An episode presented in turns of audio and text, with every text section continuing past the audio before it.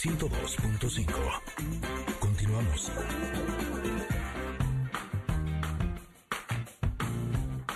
Barriga llena, corazón sano y contento. Nutrición con Valeria Rubio.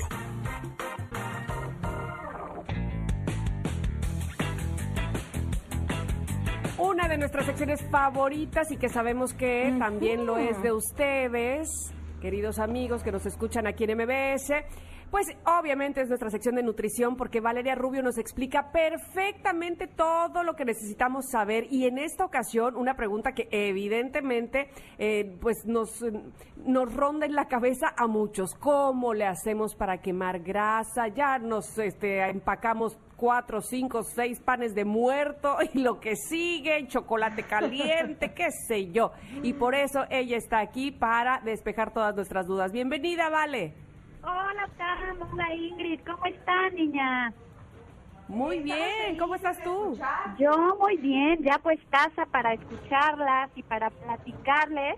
En efecto, mi Tam, yo creo que tenemos como ya desde que empezó la pandemia, ¿no? Que eh, desde luego pues nos movimos todos mucho menos, nos desplazamos menos, ¿no? Las distancias que recorríamos era del comedor al baño, del baño a la cocina y de regreso. Y desde ahí venimos como, pues cargando a lo mejor muchos, unos kilitos más, un poco de más flacidez.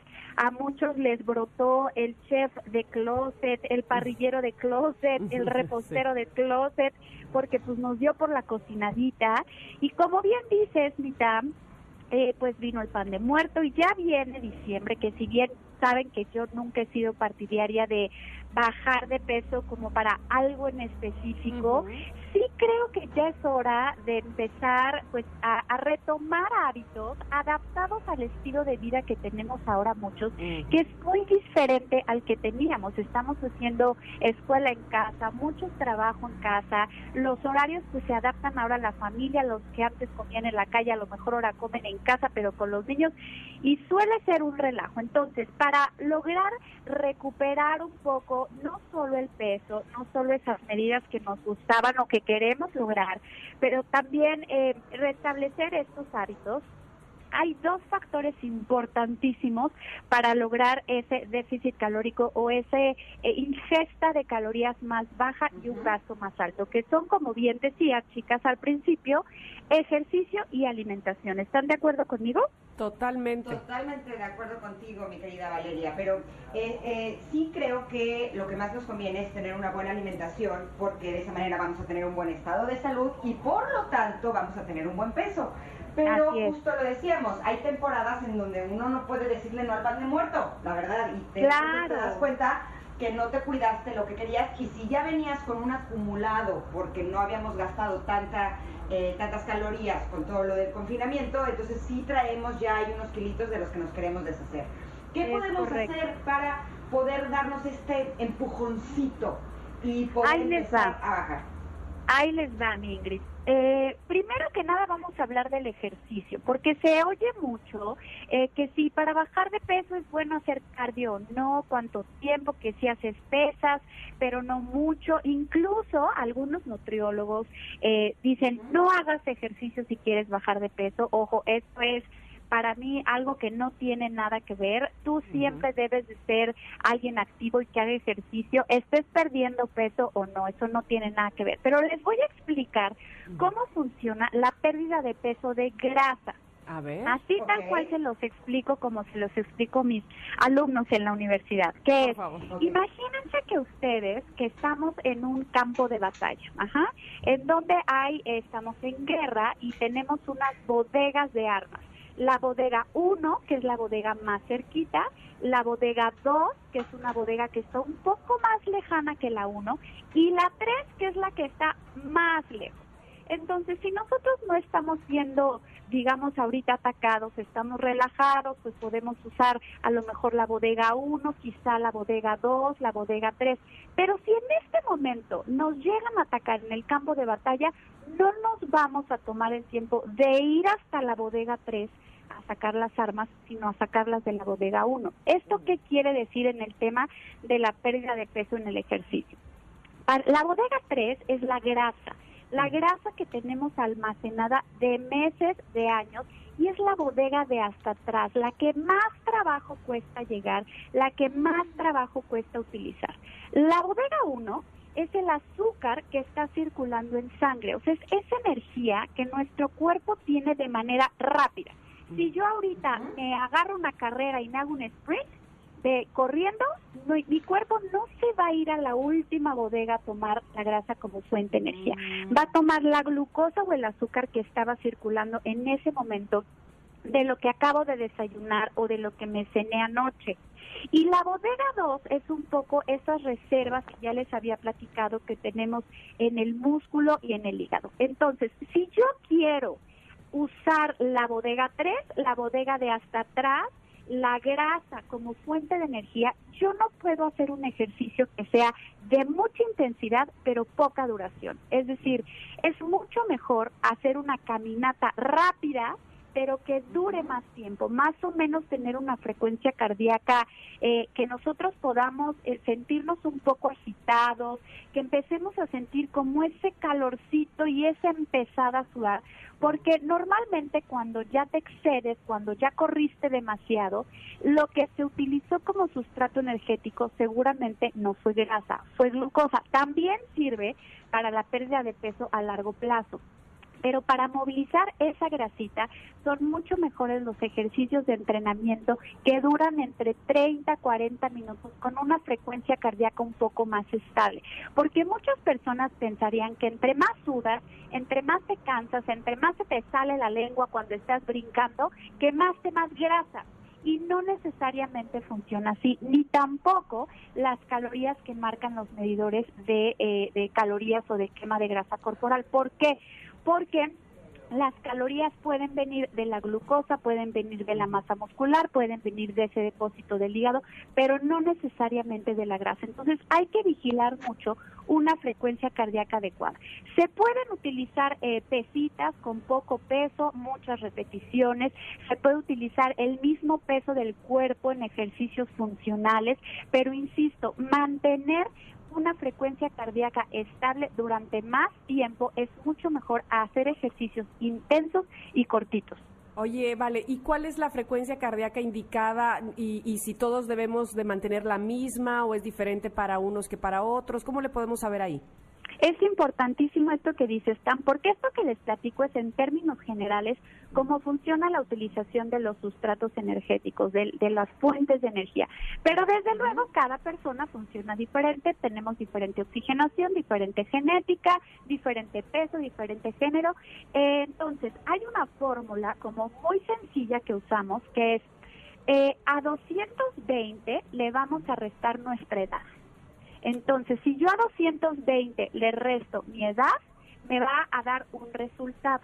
Y de ese resultado, nosotros tenemos que estar entre el 60 y el 80%. Esa es la frecuencia cardíaca de quema de grasa. Entonces, si tienen la fortuna de tener un monitor de frecuencia cardíaca, vigilen estar en esa zona. Si sientes que estás bajando de tu 60%, pues le metes un poco de velocidad o de inclinación. Y si sientes lo mismo, que ya te estás pasando, que tu corazón está como súper acelerado, insisto, y que lo que quieres es bajar grasa, bajarle un poquito a la frecuencia, porque los ejercicios de mucha intensidad, desde luego, funcionan para otro tipo de cosas, para hacer condición física, para hacer masa muscular, pero no necesariamente para utilizar grasa. Ah. Porque si no lo que queman es que queman de la, de la cápsula 1 Exactamente. la de grasa que es la que queremos, entonces nada más estarías gastando energía. que es la que es la como la rápida, ¿no? Y lo que queremos es que te vayas a lo que ya tienes acumulado de tiempo atrás. Ahora dime una cosa, ¿es cierto eso de que si haces ejercicio y tienes grasa y si cargas peso se te endurece la grasa? ¿La grasa se puede endurecer? No, no, no, no, ese es un mito. Lo que endureces es la masa muscular y la masa muscular se construye, sobre todo al inicio de un ejercicio, si ahorita llevamos como mucho tiempo sedentarios y de repente se nos ocurre empezar a hacer ejercicio, el músculo va a empezar a crecer a lo mejor los primeros dos meses y ese músculo va a pesar, por eso mucha gente que se dedica a dar planes de pérdida de peso te dicen no hagas ejercicio, ¿por qué? Porque entonces cuando tú te subas a la báscula, vas a decir, ¿cómo? Estoy haciendo dieta, estoy haciendo ejercicio y estoy subiendo de peso, porque muchas veces eso pasa, que al principio subes de peso porque el músculo se construye, pero luego se para y deja de construirse. La grasa no se endurece, la grasa se oxida o se quema, como más, eh, eh, más se conoce, digamos, pero se oxida de manera muy lenta, de manera muy, eh, como decías, la bodega de hasta atrás. Entonces, tenemos que tener al cuerpo en ciertas circunstancias para que se pueda utilizar como fuente de energía. Por eso es tan difícil perder peso, no es fácil. Y por eso la gente que dice es que pierdes 5 kilos en una semana, claro que los puedes perder, pero no de grasa, que esto ya lo hemos platicado, y, ese, y esa masa muscular pues, se va destruyendo. Totalmente. Oye, y ya, ya que tocaste el tema del ejercicio, vámonos al de la alimentación. ¿Hay alimentos que nos sirvan para la quema de grasa? Así como tal, de manera literal, no. Yo no estoy para nada a favor, como siempre se lo he dicho, de nada que no esté probado científicamente, ni del agua de limón en ayunas, ni del vinagre de manzana. Podrán tener otros beneficios y quizá otras, eh, pues otras intenciones, pero no para la pérdida de peso. Para la pérdida de peso hay que tener un déficit calórico. Entonces, ¿cómo logramos un déficit calórico? Lo ideal, pues bueno, es estimar con un especialista cuántas calorías requieres al día. Incluso hay estudios de calorimetría en donde te pueden determinar cuántas calorías gastas en realidad pero lo más importante es bajarle a la ingesta, o sea, si a lo mejor antes te desayunabas tres quesadillas, desayúnate dos, si te, ibas a comer dos rebanadas de pan de muerto, comete una, si te ibas a, a comer, eh, digamos, cuatro tacos, comete dos, como siempre, ir reduciendo día con día la ingesta total es una buena manera de comenzar y como siempre también hacemos mucho hincapié lo que sí yo de plano quito por completo es el azúcar y sus derivados, ¿no? utilizar algún endulzante no nutritivo o de plano acostumbrar al paladar a tomar el café y el té sin nada, que sabe delicioso, es cosa de acostumbrarse. Los refrescos, los jugos con mucha moderación, lo menos posible y bajarle esos alimentos que son súper calóricos. No necesitamos vivir de lechuga, nopales y latas de atún. Podemos hacer una dieta súper equilibrada, que comamos lo mismo que come toda la familia, ya lo platicábamos la semana pasada, pero irle bajando poco a poco a la ingesta total, al volumen total y ir e ir haciendo ejercicio cada vez más. Hay veces que no necesitan ir al gimnasio ni echarse un maratón, o sea, con caminar 20, 30 minutos es mejor que estar echada todo el día viendo la tele. Ya funcionó tu cuerpo de manera diferente. Y sí esperar a medida de que lo hagas más pausado, más consciente, más intuitivo y un poco hasta como más relajado, de repente dándote tus deschongues el fin de semana, no pasa nada, pues quizás vas a tardar más tiempo en lograr la pérdida de peso, pero te va a durar más y te vas a asegurar que la pérdida de peso solo sea de grasa. Ahora, suena muy, muy, eh, muy padre, ¿no? El hecho de pensar que lo ideal es que comamos menos pero si de pronto tú estás acostumbrada a comer, eh, desayunar cinco quesadillas y comer, ¿no? Cierta cantidad, pues llegas con muchísima hambre y en lo que menos vas a pensar en ese momento es, no, ahora solo me voy a comer tres porque te van a tapar una muela. ¿no? Eh, algo que, que, yo he probado y me ha funcionado es que empiece las comidas, por ejemplo, con la ensalada, que es cuando tengo hambre. Entonces, me, tengo hambre, me como la ensalada y ya cuando me terminé la ensalada, que me quedé con un poco de más hambre, entonces ya le puedo meter a la quesadilla y demás. Pero dime una cosa, ¿lo mismo podría aplicar con la fruta o por el azúcar no es recomendable? Sí, sí, sí. La fruta, desde luego, tiene azúcar. Hay que recordar que de la fruta se saca la fructuosa. Entonces, no es algo que podamos estar comiendo, pues, en exceso, como nada. Pero la fruta tiene la ventaja que tiene agua y que tiene fibra. Entonces, su densidad calórica no es tan alta. Quiere decir que una taza de fruta no tiene tantas calorías como las tendría, por ejemplo, un dulce en donde a lo mejor eh, el dulce es una porción muy pequeñita con mucho azúcar, muchas calorías, pero a la fruta le ayuda que la fibra y el agua, justamente lo que dice Cindy, te hacen sentir satisfecha. Entonces yo mm. siempre recomiendo, por ejemplo, en el desayuno empezar con un plato de fruta, entre más fibra, mucho mejor En la comida, lo que dices es ciertísimo, Ingrid.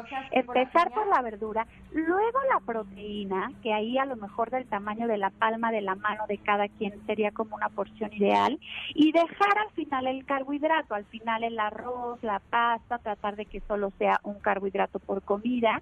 Entonces, sí empezar con fruta y sí empezar con verdura hace que te llenes un poquito más y que no te dé tanta hambre, que quedes más lleno, pero sobre todo, y hagan la prueba, meter proteína en cada tiempo de comida. Si tú solo desayunas fruta con granola y miel de abeja, a las dos horas o a la hora te vas a estar pelando de hambre. Si tú desayunas fruta con huevo o con queso, cottage o con yogur, o le metes unas nueces o le metes unas almendras, tu estómago va a sentirse más satisfecho por más tiempo.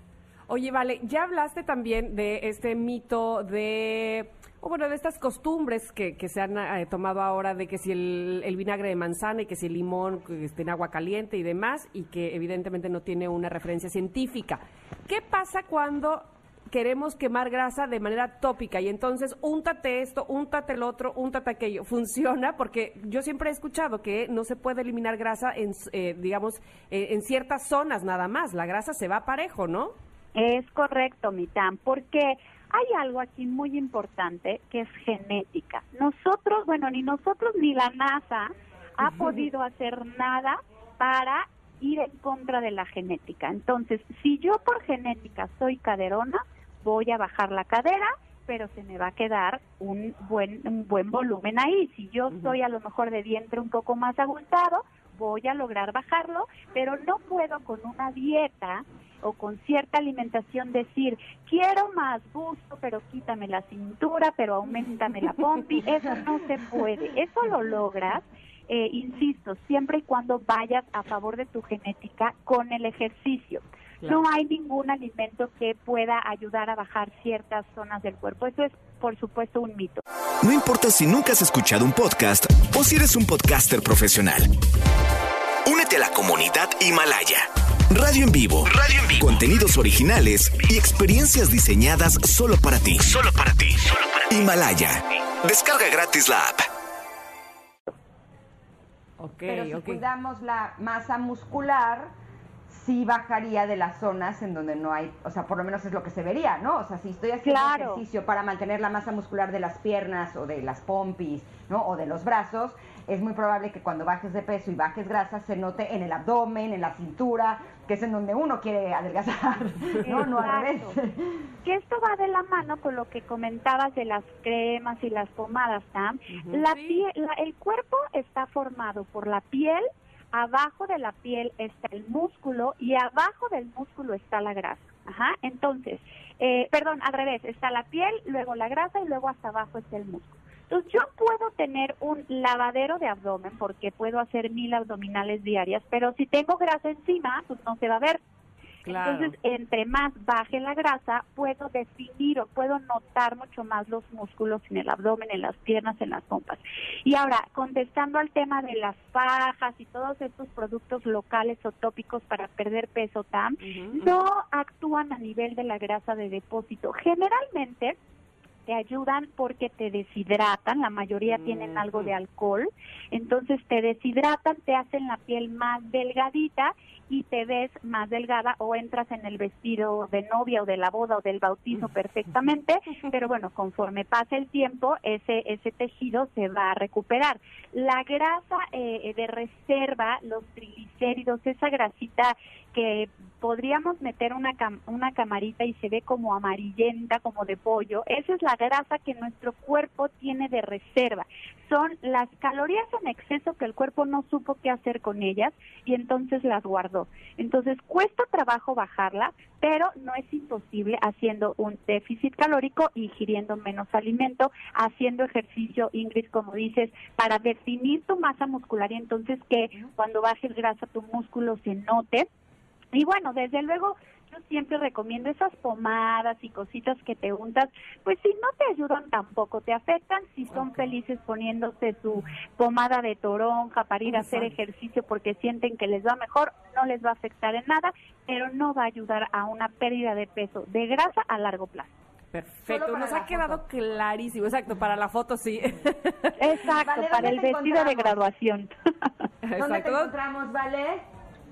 Eh, me encuentran en Instagram, es nutrióloga Valeria Rubio. En Facebook estoy como nutrióloga Valeria Rubio Oficial. Tenemos unos temas padrísimos en mente, pero si nos ayudan con más propuestas, felices de estar con ustedes, chicas. Te agradecemos muchísimo y te esperamos la próxima semana, Val. Gracias. Las abrazo, bye bye. Bye. Y por supuesto a todos ustedes los esperamos el día de mañana a en punto de las 10 aquí. Ingrid y Tamar en MBS. Ingrid, un abrazo para ti también. Igualmente los queremos, que tengan un hermoso día. Bueno, bye. Bueno, bye. Se quedan con Pontón y tecnología. bye. bye.